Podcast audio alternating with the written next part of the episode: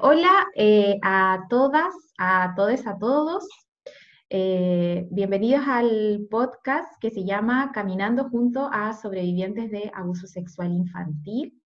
Mi nombre es Caroline Villena, soy psicóloga de profesión y trabajo con mujeres, principalmente con mujeres adultas y de manera más específica con mujeres que han vivido agresiones sexuales en la infancia Hoy día eh, estamos junto a mi colega José Luis. José, ¿cómo estáis?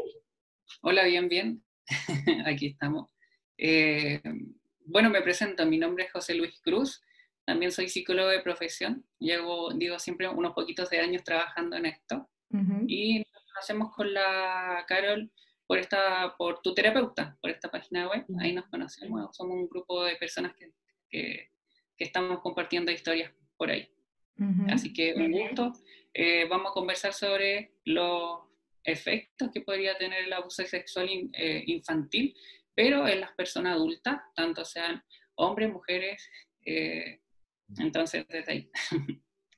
Sí, sí, súper interesante, José, lo que tú decías, claro, nos conocemos desde, desde esta plataforma que también compartimos con otras colegas, otros colegas, y Hoy día, como decía el José, vamos a estar trabajando y vamos a estar contando un poco nuestras experiencias, acompañando a personas que han vivido agresiones de abuso sexual en la infancia.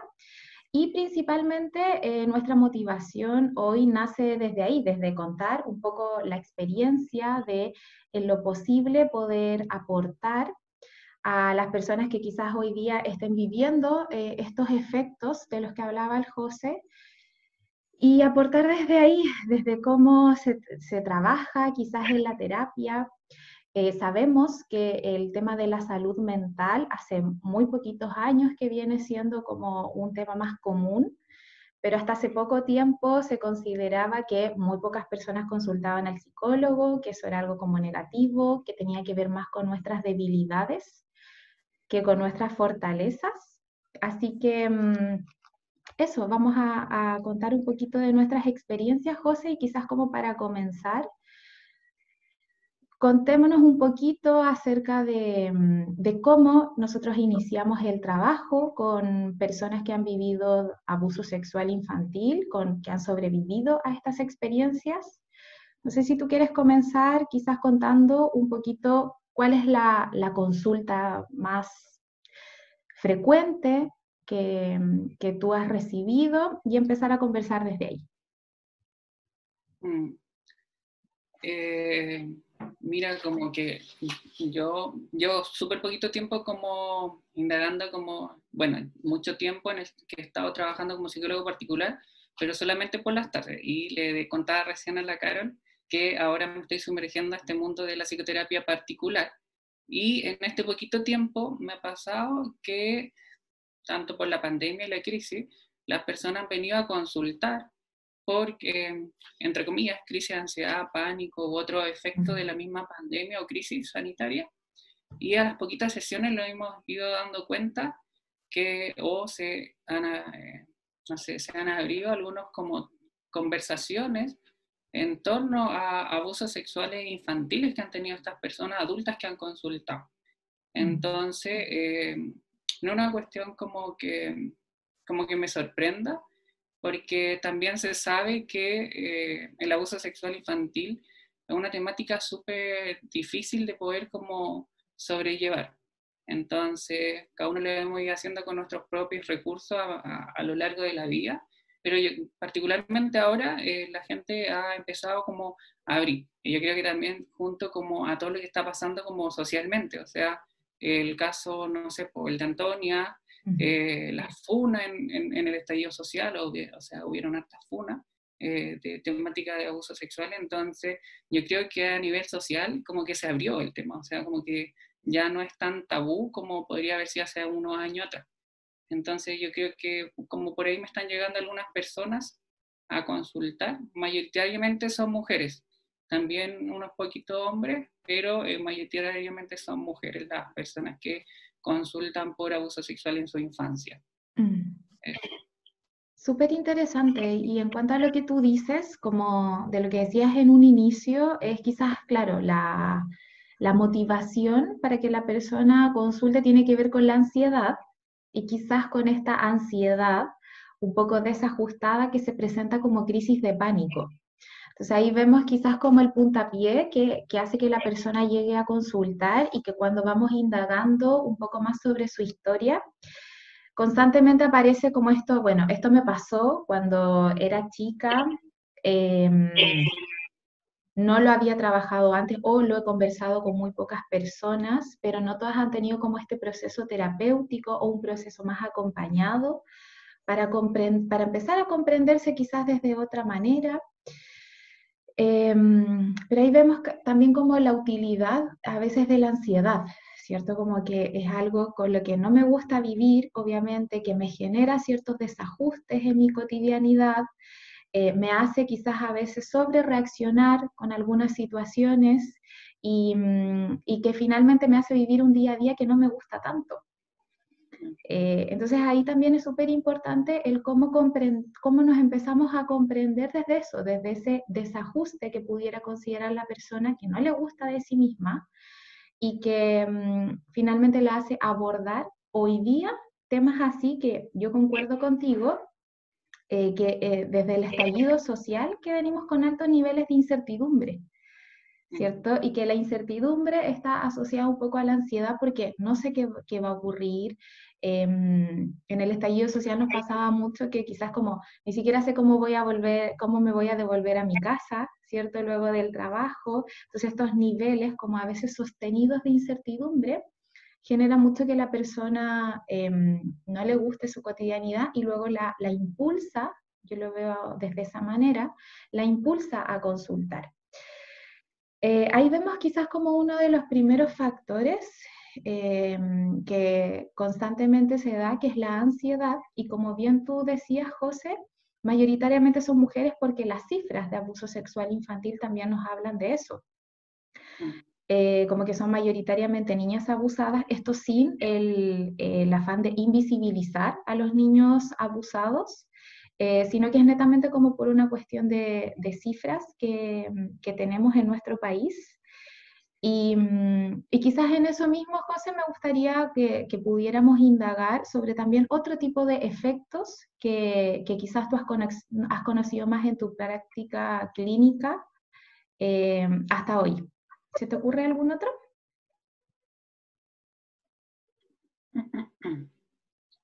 Efectos, sí, yo creo que, como estaba pensando, yo creo que mientras pensaba se me vienen muchos pensamientos de, efectos efectos como a niveles de relaciones como, y en relaciones de todo tipo, o sea, em, laborales, familiares, con amigos.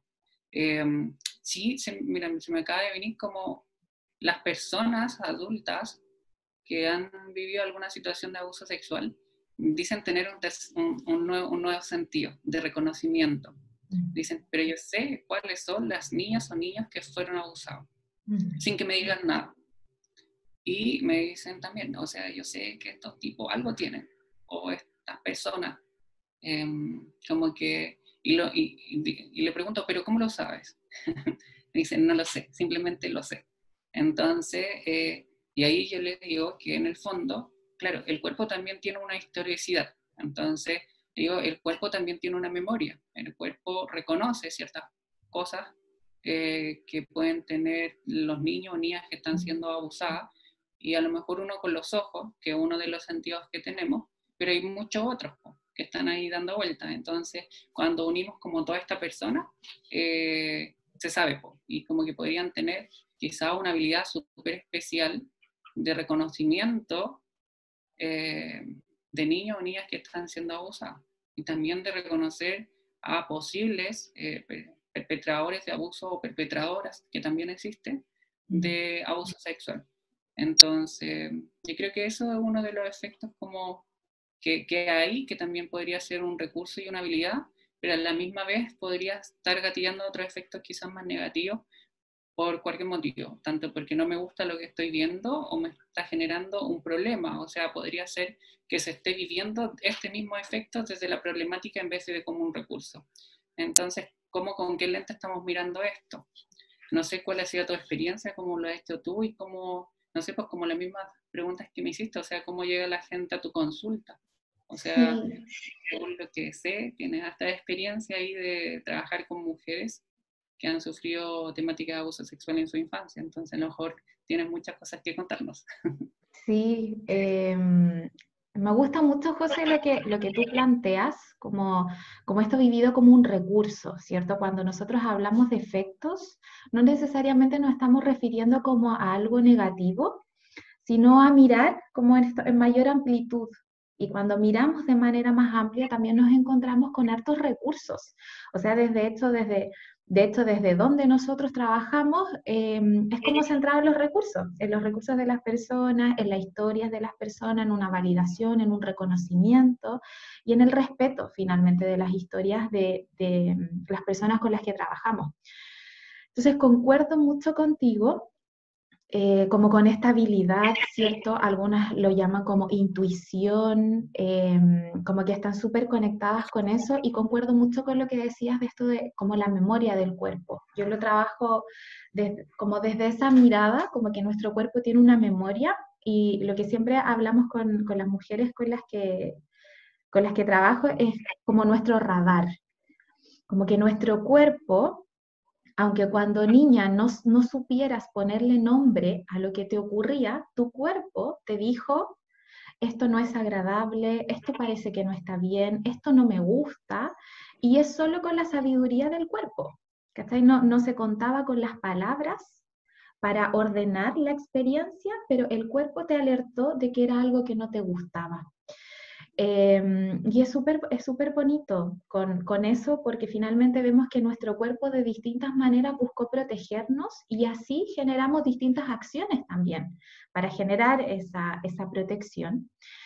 Y em, en mi experiencia yo, yo he reconocido como un poco ciertos hitos para que las personas lleguen a consultar, porque la mayoría plantea como, mira, yo sabía que esto lo tenía que trabajar, yo sabía que este era un tema que yo quería contar, pero como que lo venía postergando, lo venía pateando, ¿cierto? Pero eh, he observado un poco y he construido con las personas con las que trabajo que cuando se, se ven enfrentadas a una nueva etapa, ahí empiezan a generar como, como un poco esta, mm, esta incomodidad con no revisar esta parte de la historia. Por ejemplo, me ha pasado con mujeres que entran a la universidad con en carreras como altamente demandantes y a veces como ellas sienten que no, no hacen frente a esta demanda, como a lo que hablábamos en un inicio de la ansiedad un poco más excesiva, que no les permite desarrollarse como ellas quizás quisieran, a mujeres que quizás están buscando un nuevo trabajo y, se sienten como inseguras un poco de algunas habilidades y eso lo anclan a su historia asociada al abuso o eh, a mujeres que hoy día se están viviendo la maternidad y la maternidad en distintas etapas. Por ejemplo, puede ser con niñas muy, con hijas muy chiquititas, hijas e hijos muy chiquititos y que a veces se conectan con la edad que están teniendo sus hijos, lo conectan con la edad en la que ellas fueron abusadas.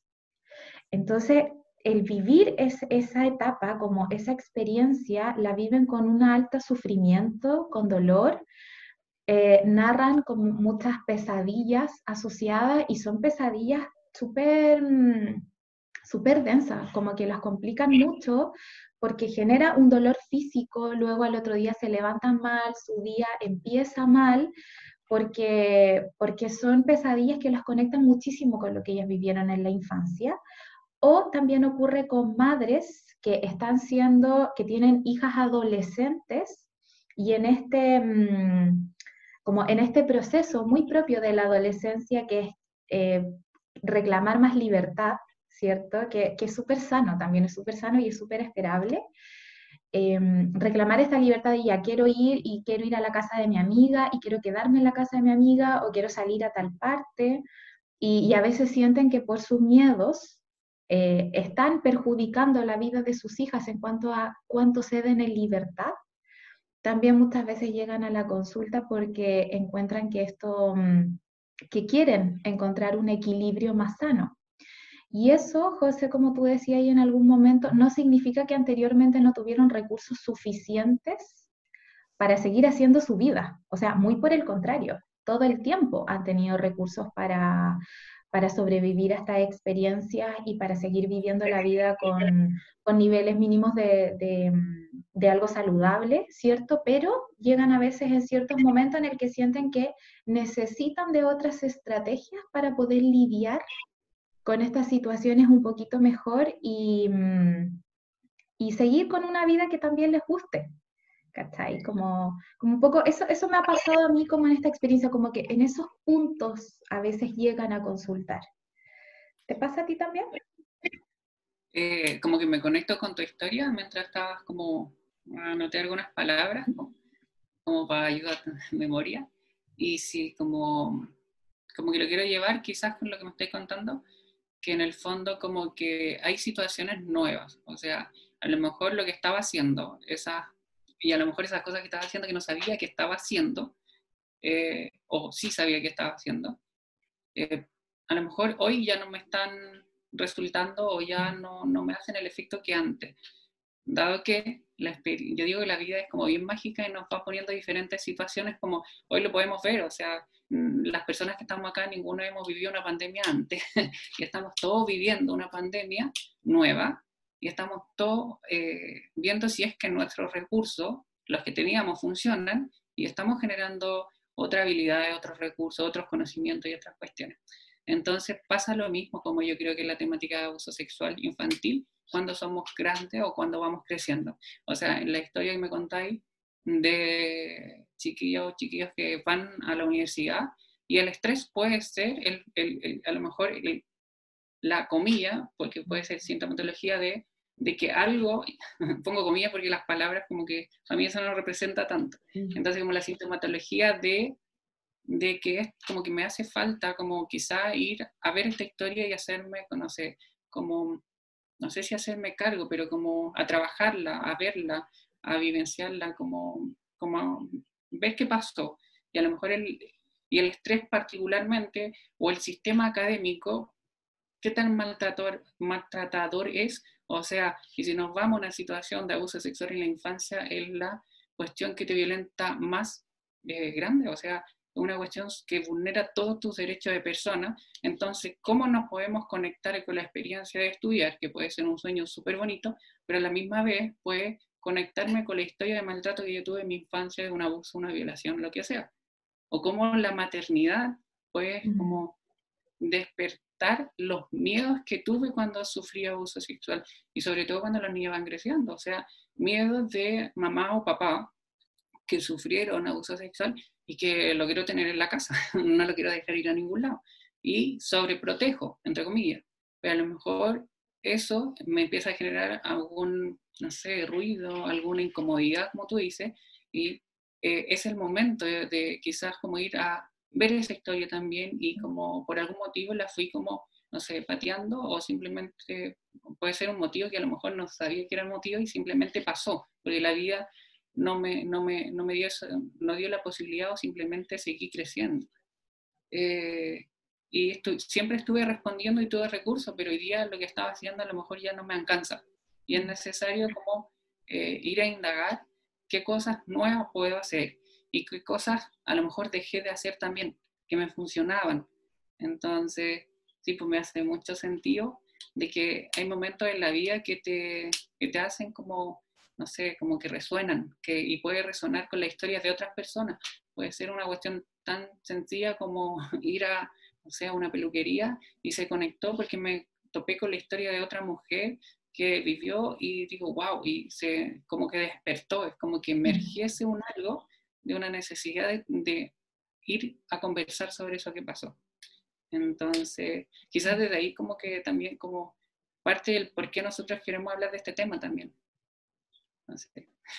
Sí, sí, totalmente. Estoy súper de acuerdo con, con, con lo, bueno, con Mm, casi todo lo que dijiste, ¿cierto? Pero concretamente con lo último, porque finalmente cuando hablábamos de este cuerpo que tiene una memoria, ¿cierto? Y que se conecta, que resuena, eh, con lo que sigue viviendo la persona, porque no es como que el abuso sexual infantil ocurrió y ahí, ah, como que a veces yo, yo tengo un poco la sensación, no sé si tú compartes esto conmigo, que como que se plantea em, como que si hubiese un fin de la persona, ¿ya? Eh, y estas lógicas no, siento que no nos hacen muy bien como en cuanto a que la persona tuvo recursos y luego sigue desarrollando su vida. ¿Cachai? O sea, existe un quiebre, totalmente sí, porque es una experiencia totalmente inesperada, que no debió ocurrir, que es tremendamente dolorosa y que por supuesto que no, no debió ocurrir, pero no es como, como que existe una muerte ahí, sino que la persona sigue, sigue actuando, ¿cierto? Sigue desarrollando su vida y luego en este cuerpo que tiene memoria, como tú bien dices, eh, distintos estímulos pueden volver a la persona a revivir como más o menos corporalmente lo que vivió en, del abuso. Entonces ahí es como tremendamente importante, o sea, a veces puede ser eso, una conversación o puede ser un olor, una canción, como distintos estímulos. Dime. Perdón, dale. Ah, ya, le doy nomás, ya. Eh, distintos estímulos que quizás conectan a la persona a través de este cuerpo con la experiencia de abuso que vivieron. Entonces, eh, tú lo comentabas al inicio, eh, esta situación de la Antonia Barra, efectivamente hace, de hecho, desde mi experiencia pasa y lo que he sabido de otras colegas también, que otras personas lleguen a consultar porque finalmente ante esta rabia, ante esta impotencia, ¿cierto? Y ahí vemos como todo el sistema en ocasiones nos vulnera, nos sentimos tremendamente desprotegidas, nos conecta con el sentirme vulnerada y desprotegida como ocurre a un niño o niña que es abusado en la infancia. Entonces también como este sistema a veces vuelve a vulnerar y vuelve como a abrir esa herida que estaba ahí que no había verbalizado, que en ocasiones eh, las personas cuentan en sesión como, esto no se lo he contado a nadie. Es súper significativo. Así que, los, que, que encuentren que en un espacio terapéutico que es suficientemente cuidado, que es suficientemente respetuoso, y ocupo la palabra suficientemente de manera intencionada, porque no es desde esta lógica como perfecto, sino que suficientemente cuidado para la otra persona. Y quizás en ese sentido también, José, me gustaría que eh, explicáramos un poco, contáramos, más que explicar, contáramos un poquito acerca de cómo es el trabajo terapéutico con personas que han sobrevivido a abusos sexuales en la infancia, em, qué nos parece desde nuestro quehacer eh, como terapeutas que quizás son elementos importantes para trabajar este tipo de temáticas.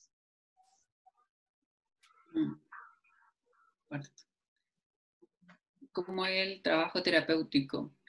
Mira, mientras ibais con, conversando, que a lo mejor no quiero que se me vaya, es como el principio de la terapia narrativa que habla de que las personas siempre, las personas no somos pasivos al dolor y sufrimiento humano.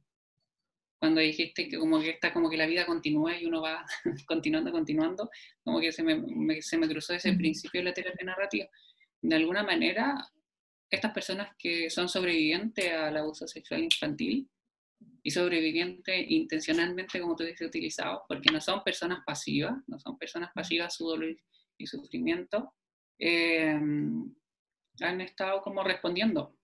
Entonces, mm, yo desde ahí como valorar como, y me lleva como al espacio terapéutico, o sea, de principio me, me invita a mí, y Dios me invita a eh, reconocer. O sea, lo primero yo creo que hay que reconocer como terapeuta, como psicólogo, psicoterapeuta, como queramos llamarlo, como reconocer lo que ya han estado haciendo. O sea, reconocer y esos reconocimientos, validarlos también. O sea, eh, y desde ahí como terapeuta digo que eh, trabajo desde lo más horizontal posible, que sea una relación terapéutica lo más horizontal posible, porque no vamos a negar, entre comillas, el poder que puede existir, porque hay un conocimiento que está desde este otro lado del, del terapeuta, pero también los terapeutas nos falta un conocimiento que no tenemos, o sea, la vida de la otra persona. Entonces, hay que tratar de ser lo más transversal posible eh, y tener, yo digo, encuentros de conversación, ni siquiera le llamamos como sesiones psicológicas, sino que encuentros donde nos juntemos a conversar sobre lo que está doliendo, sobre eso que, sobre eso que está sufriente o quizás puede ser una incomodidad, pero y a veces te llega a la consulta y dice, pero es que me pasa algo y no sé qué lo que es, no sé qué lo que es. Y bueno, no importa. Eh, vamos juntos, por eso a lo mejor el nombre de Caminamos, Caminemos Juntos sobre esta temática, sobre sobrevivientes. Eh, bueno, caminemos juntos este proceso psicoterapéutico em, sobre lo que te pasó. Y desde ahí eh, creo que lo principal para mí, lo más como principal que tiene que haber en un proceso terapéutico tiene que ser el respeto. O sea, un, un proceso irrespetuoso terapéutico para mí no me hace sentido. Entonces, respetar eh, que a lo mejor no se quiere hablar directamente del abuso sexual en la primera, ni segunda, ni tercera, ni cuarta sesión, sino que yo creo que ahí como terapeuta hay que esperar, hay que esperar que la persona hmm, tome la confianza, eh, quiera hacerlo, o quizás como que con algunas personas se me viene a la cabeza que me dicen, bueno, vamos a construir en conjunto eh, un caminito, un caminito de, de recursos, un caminito de conocimiento, un camino de otras cosas. O otras personas utilizan la metáfora de la mochila. Vamos a llenar mi mochila, o a lo mejor vamos a ver lo que tenía la mochila y vamos a sacar lo que no sirve y vamos a meter otras cosas que a lo mejor dejé en el camino por A, B o C motivo. Entonces, puede ser, yo creo que el proceso terapéutico puede ser mm, de muchas maneras diferentes, no creo que haya una única forma de hacer psicoterapia, eh, también en temática de abuso sexual, eh, pero uno de los pilares para mí es el respeto. ¿Por qué el respeto? Porque yo creo que la situación, que el hecho de un abuso sexual infantil es una vulneración muy grande y es la falta de respeto más grande que le puede pasar a una persona, sobre todo lo que es un niño. Entonces, hay que hacer que el espacio terapéutico sea lo más respetuoso posible. Entonces, eso. Sí. ¿Qué te pasa a ti con esto? Sí, quiero destacar un poco como una frase que dijiste que la anoté, porque también hay para que no se me olvide, Em, como conversar sobre eso que está doliendo.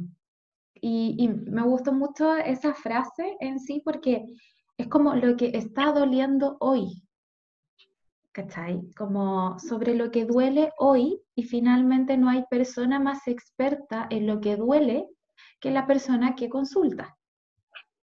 Entonces, eh, me, me gustó mucho esa frase porque creo que resume súper bien el que la otra persona eh, va, a saber, va a ser la experta sobre lo que le duele y, mm, y en cuanto a eso del respeto que tú comentabas, eh, claro, o sea, luego decías que pueden existir distintas formas, distintas formas, pero como dentro de estas distintas formas, de lo importante como que sea un, un espacio de respeto. Y yo ahí lo, lo, veo también de una manera similar, pero cambio la palabra como de respeto por un espacio cuidado, como en el que estemos cuidando esta historia, estemos cuidando eh, lo que tú quieras contar, cuándo lo quieres contar. Em, y eso asociado a lo que tú decías de lo que está doliendo hoy, como conversábamos en algún punto, muchas personas tienen esta historia y de hecho lo esperable es que mantengan esta historia y quizás en un secreto durante muchos años. Y luego es que hablan de esto y pueden pasar 10, 20, 30 años, ¿cierto? Y es como dentro de lo esperable que ocurre con el abuso sexual infantil, pero, pero este gatillante que los hace quizás pensar que hoy día quieren contar con otro apoyo o hoy día quieren revisar esa historia, eh, es también lo que se tiene desde mi punto de vista como abordar como primera instancia en terapia. Entonces ahí yo no voy como experta a decirle a la persona, no, es que lo que a ti te ocurrió fue esto, entonces tenemos que sí o sí ir atrás. Como que ahí en el fondo no respetando eh, la expertise de la persona, estoy yendo yo con mis conocimientos a decirte cómo se hace. Em, y ahí, y creo que esto también, José, como muchas veces también está influencia que las personas tengan miedo de consultar. Y por eso también queríamos nosotros, cuando conversamos este tema, cuando nos planteamos sobre qué conversar, em, era como una de las razones, como plantear que si en ocasiones la persona está sintiendo que el proceso no está siendo cuidadoso, no está siendo respetuoso, em, que quizás se plantee si quiere trabajar o no con esa persona.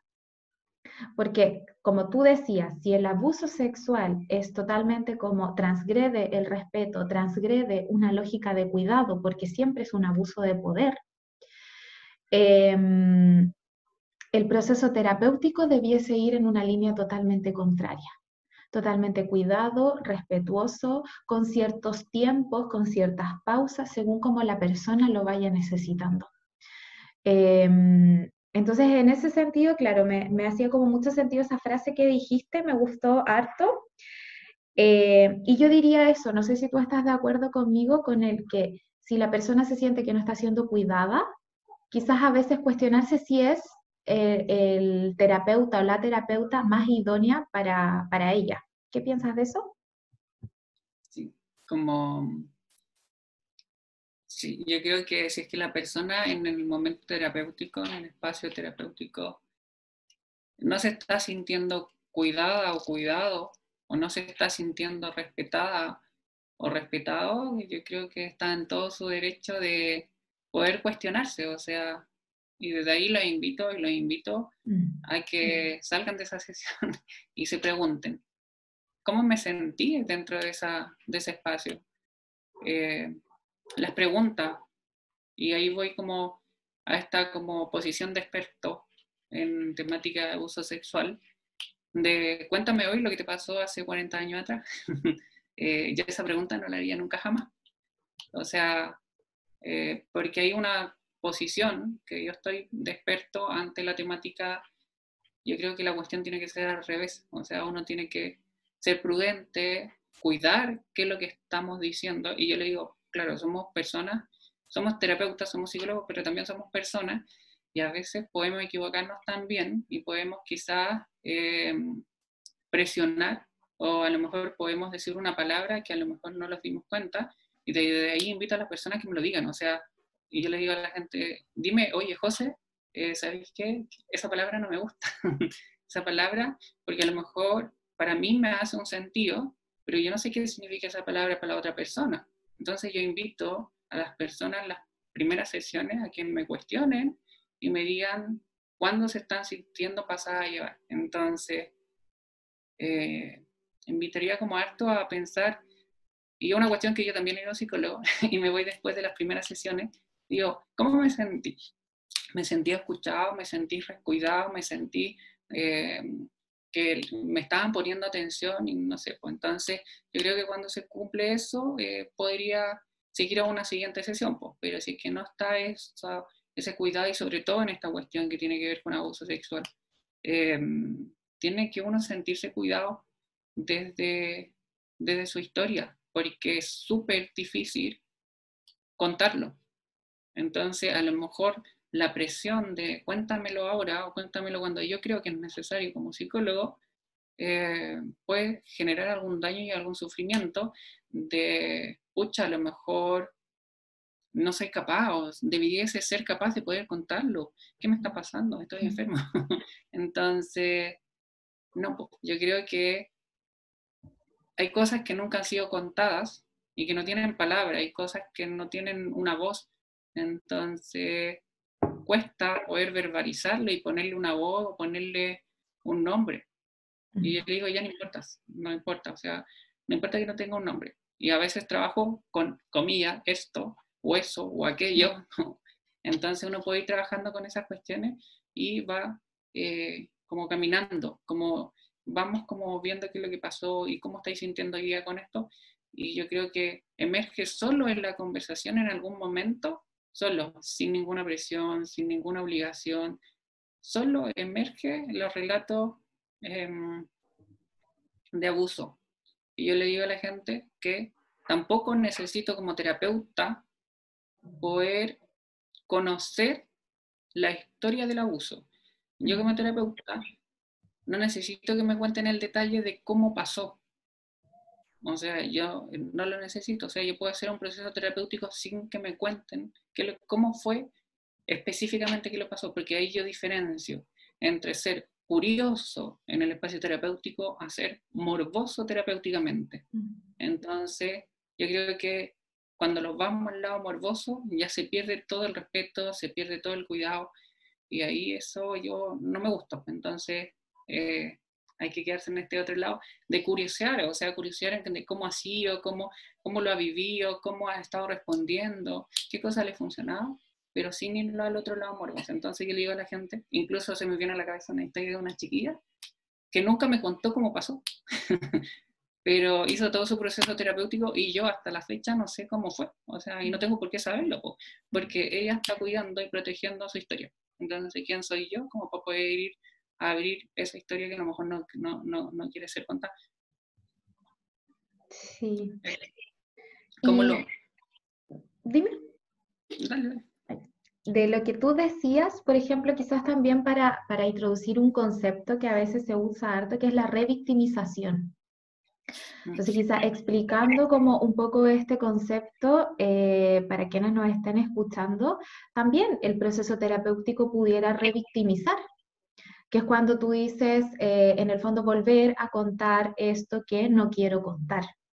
Y ahí también estoy tremendamente de acuerdo contigo con a veces diferenciar el morfo de lo que realmente la otra persona me quiere contar.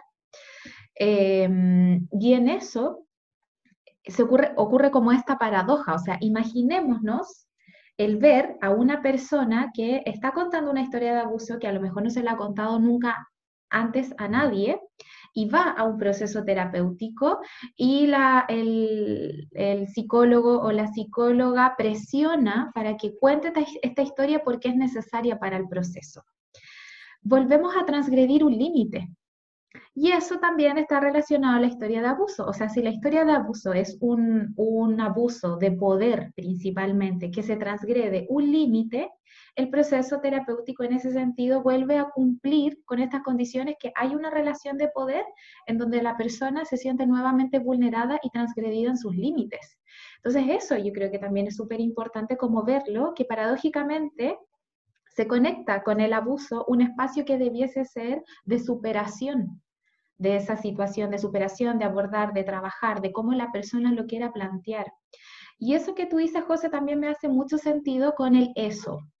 Muchas personas lo plantean así, ¿cierto? Como eso que me pasó eh, cuando me tocaba o cuando nos pillaron, como que si en el fondo la persona fuese parte de esto. Y si la persona al principio lo quiere conceptualizar así, durante todo el proceso lo quiere conceptualizar de esa manera, así será, como que no venir nosotros como terapeutas, como expertos, como no, pero tienes que ponerle un nombre, pero presionar porque se ponga un nombre porque ahí está la salud. A veces ahí volvemos a transgredir ese límite y que se supone que es un poco lo contrario a lo que queremos generar.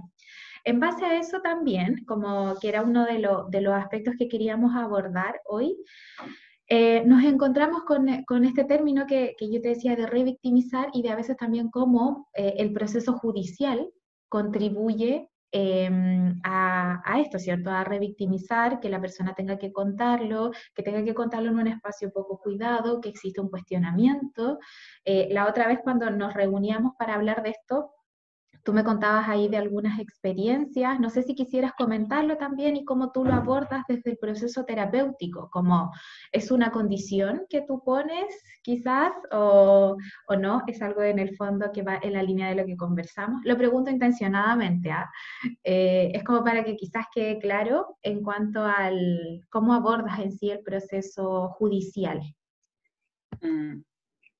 Sí, ¿cómo, cómo, cómo lo he ido abordando? Pero antes de eso, como que también está la revictimización y yo creo que la retraumatización. y yo creo que ahí, eh, como terapeutas o psicólogos, también podemos retraumatizar a las personas o personas que nunca se han sentido víctimas y eh, han estado sobreviviendo toda su vida y le ponemos la victimidad, entre comillas, en su persona y las ponemos en esa, comilla, condición de víctima. Y yo creo que una víctima Claro, no vamos a negar que las personas que sufrieron abuso sexual en su infancia fueron víctimas de ese hecho, una o mil veces, las que hayan sido. Pero ¿por qué yo creo que tiene este nombre el podcast de sobreviviente? Porque dejaron de serlo, fueron víctimas y han estado sobreviviendo. Entonces yo creo que hay que también tener mucho cuidado como terapeutas de retraumatizar a las personas con eh, temática de abuso sexual. Entonces desde ahí tenemos que tener tu cuidado. Y como a tu pregunta de lo que va desde lo judicial, yo lo separo. yo como que lo separo un poquito. Em, porque yo creo que hay que separar lo, judicial con lo terapéutico. Y se me viene el concepto porque cuando hay denuncias por medio, y sobre todo con las personas adultas que ponen denuncias, que pueden ser como, no sé, las funas, que pueden ser denuncias sociales, pero traen una consecuencia legal por, no sé, ¿cómo se dice? por la moral o por inventarse cosas de otras personas, mm. que podrían como defenderse los abusadores o abusadoras. Eh, le traen consecuencias legales a la persona también. Pues entonces de ahí como mandaría entre comillas un mensaje de cuidado también cuando se hacen funas porque hay todo un proceso legal que pudiese estar en contra de las personas que sufrieron el abuso y quizás no encuentran la justicia que están buscando porque los delitos están prescritos. Entonces, eh, por eso yo separo harto lo que es judicial. Yo creo que hay otras formas de hacer justicia también.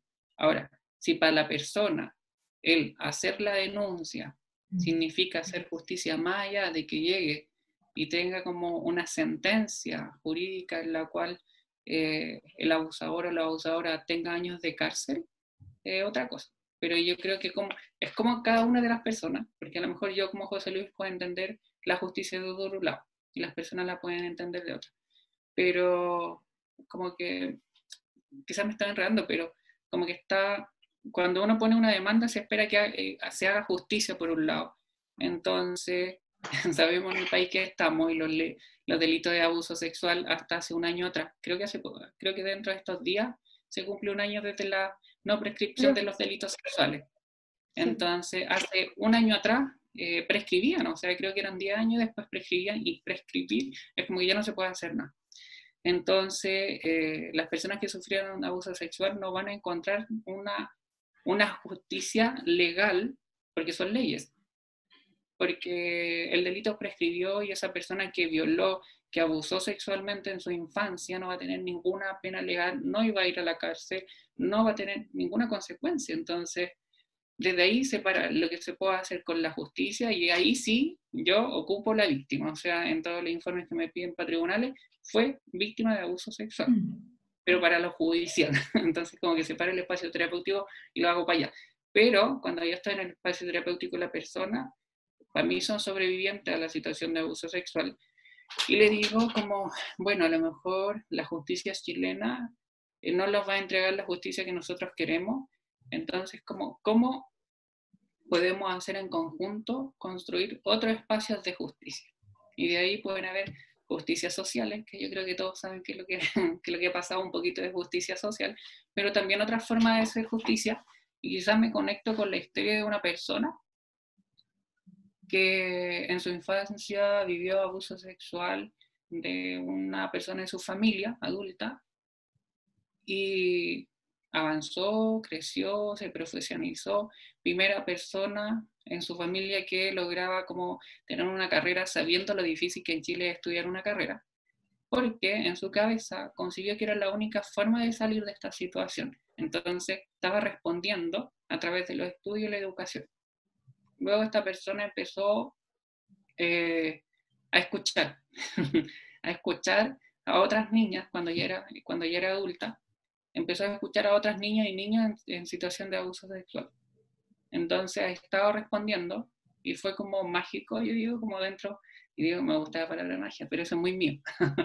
fue como muy bonito dentro de la, del, del, espacio terapéutico cuando la persona vio que lo que ha estado haciendo de acompañar a otras personas sobrevivientes de abuso sexual y quizás sacarle un poquito del rol de víctima y ponerlas como en el rol de sobrevivencia es un acto de justicia. O sea, yo creo que lo que nosotros estamos haciendo ahora es un acto de justicia hacia las personas que fueron eh, abusadas sexualmente en su infancia, de quitarles la victimicidad y ponerla en la sobrevivencia, de decirles, sí, es posible tener miedo, Y eso es un poquito de justicia a su historia. Entonces, la invitaría a los y las que, eh, personas que han sido eh, abusadas en su infancia, de que eh, esta invitación, y digo particularmente invitación, porque una invitación se acepta o no se acepta, y cuando no se acepta, no se acepta nomás. Entonces, invitar como que hay otra forma de poder construir una justicia. Una justicia puede ser una carta, una carta quizá a los papás que nunca escucharon esa historia, a lo mejor porque murieron, y puede ser una carta súper bonita en donde se haga justicia también a, la historia de uno mismo. Entonces, y eso lo entrega el espacio terapéutico y en conjunto de, como terapeuta, escuchar mucho lo que para la persona significa la justicia. Y quizás también construir en conjunto y no quedarlos pegados con la historia de justicia legal de leyes, porque a veces las leyes no acompañan. Entonces, eso. No sé cómo, cómo, cómo lo has hecho tú, cómo, cómo te pasa a ti como, con esta cuestión de las leyes y la justicia. Y creo muy en la línea lo que hemos hablado en, en, este encuentro que tiene que ver con escuchar a la persona, bueno, cuando ya es mayor de edad, ¿cierto? Porque sabemos que cuando es menor de edad hay, hay una gran diferencia, pero cuando es mayor de edad, cuando, como hablábamos en algún minuto, lo más probable es que hayan pasado muchos años de, estos abusos, porque es lo esperable, ¿cierto? Y que de ahí la importancia de esta ley de imprescriptibilidad, porque lo esperable es que se hable muchos años después. Entonces, eh, ahí también, escuchar qué es lo que la persona quisiera, cuáles son sus intenciones, o en ocasiones, a veces no solo en el plano judicial, sino muchas veces en generar apertura contar este relato, contarlo también con, familiares, con cuidadores que no lo sabían, y ahí también trabajamos desde la lógica del cuidado, como qué es lo que esperas que ocurra al, contar esta historia. Y eso también es algo que se trabaja en el proceso terapéutico, porque como tú decías, hay distintas maneras de hacerse justicia. Y muchas veces eh, una manera de hacer justicia es contarlo, que, que se conoce como en el término de develar, ¿cierto? Develar, revelar, em, porque en sí ha sido un secreto guardado por muchos años. Entonces ahí también hacemos como ese acompañamiento, esa conversación, esa construcción de qué es lo que tú es primero, a qué le quieres contar, ¿cierto? Desde dónde nace esta necesidad de contar, cómo quisieras hacerlo y eh, qué es lo que esperas al hacerlo. Porque si en ocasiones vemos que lo que espero es que por fin exista un reconocimiento de esto, y hemos analizado que en realidad el entorno no ha tendido a generar este reconocimiento, también se trabaja desde ahí, como ajustar un poco la expectativa para que em, la persona quizás tome esa decisión, sabiendo que a lo mejor esto que ella espera no va a ser lo que se genere. Entonces luego también, ¿y qué hacemos si esto que tú esperas no se da? El entorno quizás nuevamente no cumple la expectativa que tú habías eh, pensado, ¿cierto? Entonces eso también es algo eh, bonito que se trabaja en el proceso terapéutico. Porque, porque en sí la respuesta ante el develar, el contar esta historia, también es tremendamente significativa. O sea, vemos que en sí el, que perpetúa, ¿cierto? El, que, el perpetrador, el que comete estos abusos es el principal responsable, pero también eh, conocemos las historias de cómo a veces esta respuesta del entorno es la que también genera una revictimización y como tú decías, una retraumatización de la experiencia. O sea, por ejemplo, acá en el caso de, de Antonia se ven como esos elementos ¿cierto? Está quien comete la violación y luego está este entorno eh, que en el fondo que no protege, que tiende a responsabilizarla, que tiene una respuesta que en el fondo es totalmente invisibilizadora para ella, em, con las consecuencias que este todo genera, ¿cierto? Entonces ahí también creo que es importante considerar en este proceso terapéutico a veces el qué contamos, cómo lo contamos a quiénes y con qué expectativa. Eh, entonces creo que, como lo que tú decías, es súper importante ver qué es lo que la persona está buscando, porque si la persona, claro, efectivamente para ello lo, es un hecho em, reparador, como, como en ocasiones se dice, simplemente poner esa denuncia y como que se siente como que existe una verdad para sí misma. Entonces ahí también es lo que la persona necesita. Pero tiene que haber un trabajo en el que eso se clarifique. ¿Qué es lo que estoy esperando? Porque si lo que espero es lo que tú decías, como esa justicia desde el marco legal, muchas veces eso no va a llegar y, es lo que termina generando más daño eh, en, todo este proceso. Eh, en cuanto a también a, las diferencias, como que quería destacar algo de lo que habías dicho, como esto de, de víctima, ¿cierto? De sobreviviente. Hay autores, hay unos autores que plantean como esto de víctima respecto de la infancia. O sea, efectivamente fuiste víctima porque no tenías los recursos, la estrategia, existía una figura de poder, todo para que se marque desde esa manera, desde esa forma, como decías tú. Luego ellos plantean de sobreviviente en cuanto a estas estrategias de las que hemos estado hablando para continuar con la vida y protegerse, ¿cierto? Y ahí antes quizás de la grabación hablábamos un poquito de a veces como estrategias que quizás es, eh, me visto súper tapada, ¿cierto? O me pongo dos o tres polerones eh, para protegerme o eh, me pongo a practicar algún deporte de artes marciales para protegerme o quizás un poco menos cuidado, pero también súper adaptado a ciertos contextos, eh, como compulsivamente, para que de alguna manera me protejo de que esto no me vuelva a ocurrir, eh, y que también esa es una manera de protegerse. Eh, y, bueno, y estos autores también plantean como luego sobreviviente como viviente. eso también me parece importante. ¿Hay algo más que tú querías comentar, como te veía ahí anotando? Sí, me quedé con, con, esto de aperturación, de la apertura, de, velar o el contar, que sí, pues como que está el a quién, el para quién, el para qué, el cómo y eh, lo que se espera, pero le sumaría quizá yo como cuáles son las consecuencias de eso.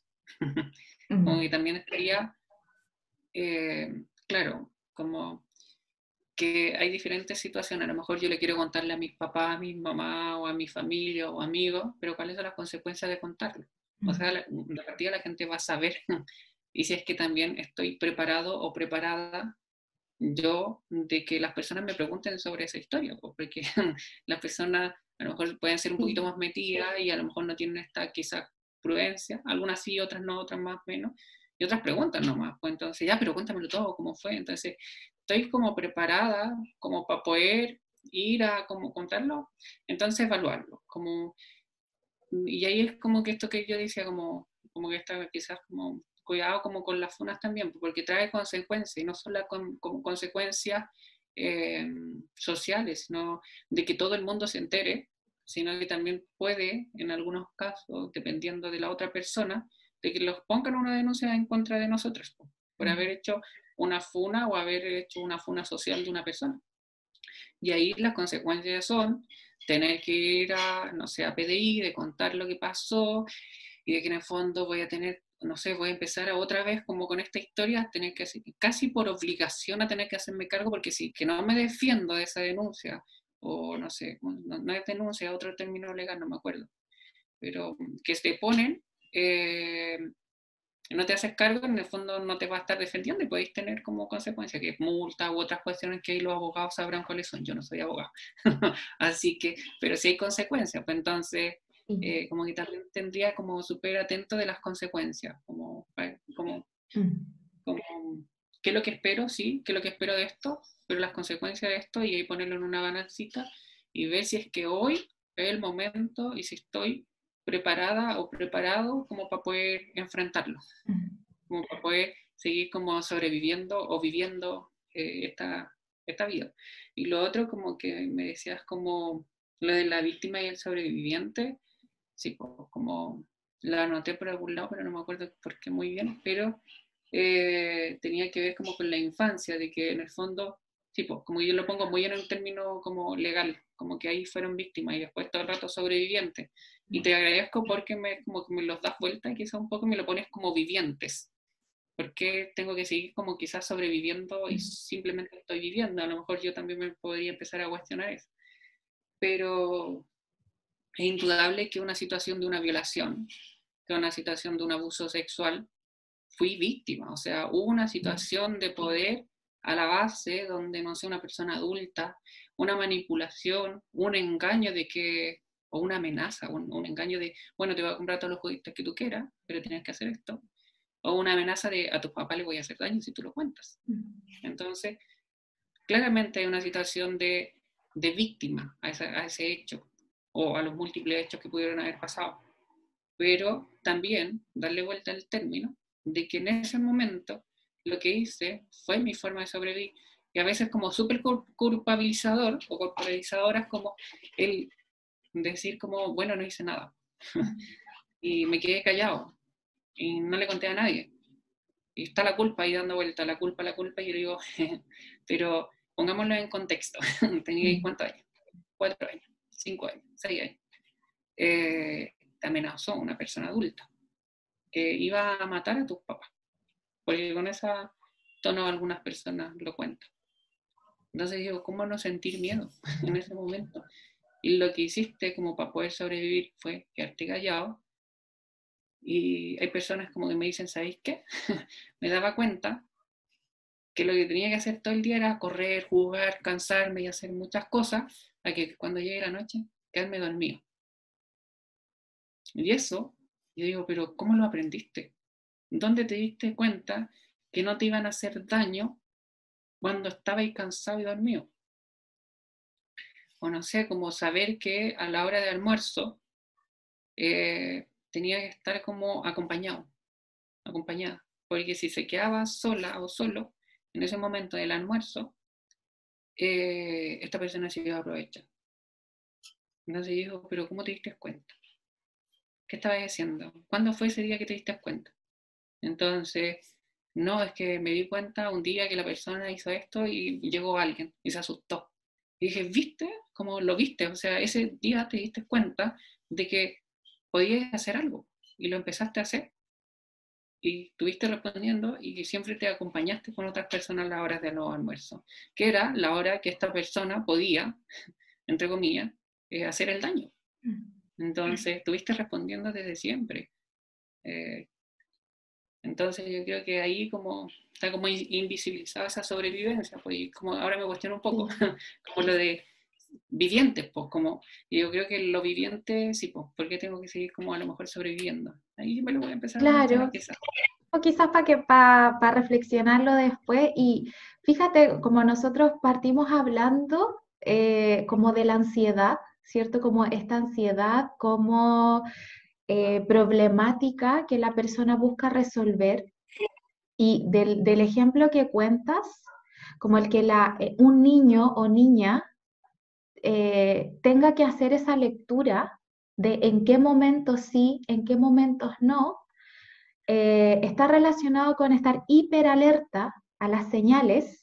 Cuando tú dices como, me di cuenta que en estos momentos se ocurrían situaciones de abuso y cuando llega otra persona, él se asusta y un niño tiene que hacer el trabajo de hacer esa lectura, hablamos que un niño sostenidamente está hiperalerta para protegerse y luego el estar hiperalerta es lo que está relacionado con la ansiedad.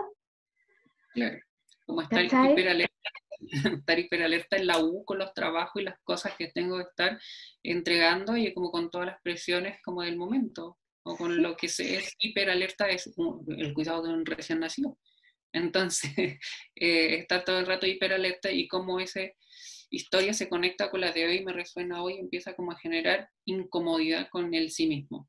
Sí, pero vemos ahí que en los primeros años fue tremendamente protector estar hiperalerta.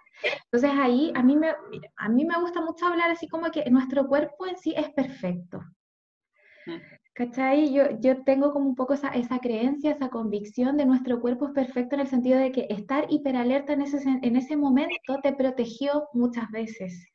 Y luego, claro, sostenidamente en el tiempo tu cuerpo también se cansa, ¿cierto? A veces ya no es necesario y como decías tú en, en algún momento, Hoy día ya quizás no es necesario utilizar esa misma estrategia y empieza a generar este ruido, pero se mantuvo por mucho tiempo por algo, porque fue tremendamente significativo que se mantuviera. Entonces también cuando nos aprendemos a ver desde ahí, desde esa sabiduría, desde esa conexión con nuestro cuerpo, también algo cambia. Y por eso también es importante lo que hemos hablado de que ojalá que estés con un, o sea, elijas a un terapeuta que a ti te haga sentir cómoda o cómodo. No que sea como, bueno, lo que hay, él es el profesional, él es el experto, él sabrá y así parece que se siente. Ahora, claro, efectivamente durante el proceso van a haber momentos en el que sí, sufres mucho al recordar ciertas situaciones y eso te va a dar pena y eso te va a generar dolor. Pero finalmente el dolor es parte de lo humano, o sea, si estamos vivas, cierto, vivo también tiene que ver, es gracias al dolor que nos, ha protegido. Eh, pero eso no significa que sistemáticamente te tengas que sentir transgredida, sistemáticamente tengas que sentir que esta persona no me está escuchando. Yo le estoy hablando de esto y él insiste en hablarme de otra historia. Como que no, no, no, estamos entendiendo, parece. Em, entonces también a mí me parecía como, como importante de eso. Y ya como para ir cerrando, José, eh, dejémoslas ahí como una invitación, ¿cierto? Quizás de cómo nosotros vemos el, eh, el proceso en sí. No sé si partes tú, parto yo, dime tú. Sí, a lo mejor puedo partir como cerrando yo, como para retomar algunas palabras que dijiste, y que también tiene que ver con el cierre, pues como que eh, como entregarle harto como a las personas que están viendo o escuchando esto, eh, que tienen la posibilidad de elegir dentro del espacio terapéutico. Y quizá podría ser que, y podría ser como, voy a probar esta primera sesión con esta persona, o con este colega, con este psicólogo o psicóloga. Voy a probar, o voy a, y luego hago la lectura de cómo me sentí. Y concuerdo harto que pueden haber momentos en, en el espacio terapéutico o en este encuentro que puede ser súper doliente, de doler mucho. Y lo he podido ver desde acá y yo le digo, pucha, se me erizaron los pelitos de, la historia que me estáis contando porque es súper dolorosa. Pero te estás sintiendo acompañada en este camino juntos que están tomando terapéuticamente. Te estás sintiendo acompañada. Porque, claro, pues el dolor, mientras yo estoy hablando de este dolor y me están hablando de pera, entonces como que no me siento muy acompañado o acompañada pero y a veces ese acompañamiento puede venir de un silencio, puede venir acompañado desde una escucha súper activa, de una escucha de, o yo no sé, pues me ha pasado 45 minutos estando callado en proceso terapéutico, porque lo que, lo que necesitaba era contar. Y yo lo que he hecho es quedarme callado con el respeto más profundo y escuchando todo el rato. Mm. Y luego de que no sé, pasa algo y uno se da cuenta y ahí uno mete un poquito la cuchara y nos quedan 15 minutos para terminar la sesión. Entonces, pero te sentiste acompañada o acompañado en ese momento que tú contaste. Entonces yo creo que ese podría ser como algo bonito. Y desde acá como para ir cerrando, como quizás como, a mí me gusta harto como esto de resonancia. Digo como, como que es como la música, o sea, las músicas son diferentes sonidos que están como resonando entre ellos y se hacen como eh, toda esta música tan bonita que nosotros escuchamos. Entonces yo creo que pasa lo mismo y tiene que ver con uno de los principios de la terapia narrativa, que somos multihistoriados. O sea, que nosotros cuando empezamos a contarnos historias van resonando las historias que tenemos, las historias que han contado de nosotros y las que nosotros contamos de nosotros mismos. Entonces, eh, y yo creo que con esto algunas personas pueden ir resonando y había tenido otros términos que eran eh, o causar ruido o hacer sentido. Que a mí esas dos palabras no me gustan mucho, pero sí a lo mejor que resuene tu historia con lo que nosotros estábamos conversando, le invitaría como eh, a dar el paso si es que creen, si es que creen que es necesario. Tampoco con una, obliga, con una obligatoriedad de hacerlo. O sea, y me gustó harto la frase que antes del video dijiste como que la terapia es una forma, pero no es la única forma que tú dijiste. O sea, hay otras formas también de poder eh, sobrellevar esta cuestión y a lo mejor lo terapéutico hoy no, no es el momento y a lo mejor llega más adelante. Pero si es que hoy creo que esto que está pasando, como la ansiedad u otras cosas, me resuena y me está haciendo como alguna incomodidad, alguna molestia, algún dolor, le, invitaría a que vengan a probar un espacio terapéutico. No digo con nosotros, eh, puede ser con nosotros, puede ser con otros colegas, en donde vivan, en donde estén. Pero podría ser y dejar la invitación abierta y como dije antes, las invitaciones se aceptan o no se aceptan. No es una tarea del colegio que hay que entregarla sí o sí, porque la tarea además tiene mala nota. Entonces, nota. Mi invitación no, pues me invitan a un cumpleaños y si quiero voy. O sea, como bien abierto como ese espacio, como eh, eso, como palabra de cierre. Sí. Em, y a mí me gusta mucho hablar de eso, que todo el tiempo eh, podemos elegir cuando ya somos eh, adultos, como ser conscientes de que, estamos, que podemos elegir si es que queremos tomar un proceso terapéutico y, con la persona que, queramos elegir también ese proceso terapéutico. Eh, y de verdad para mí esto es muy importante explicitarlo. Con las personas con las que yo trabajo también lo explicito. Me gusta hacerlo intencionadamente, como elijámonos yo quiero también que tú me elijas si es que, si es que a mí me gusta decir te haga sentido o no lo que estamos conversando, es de cómo yo te lo estoy planteando.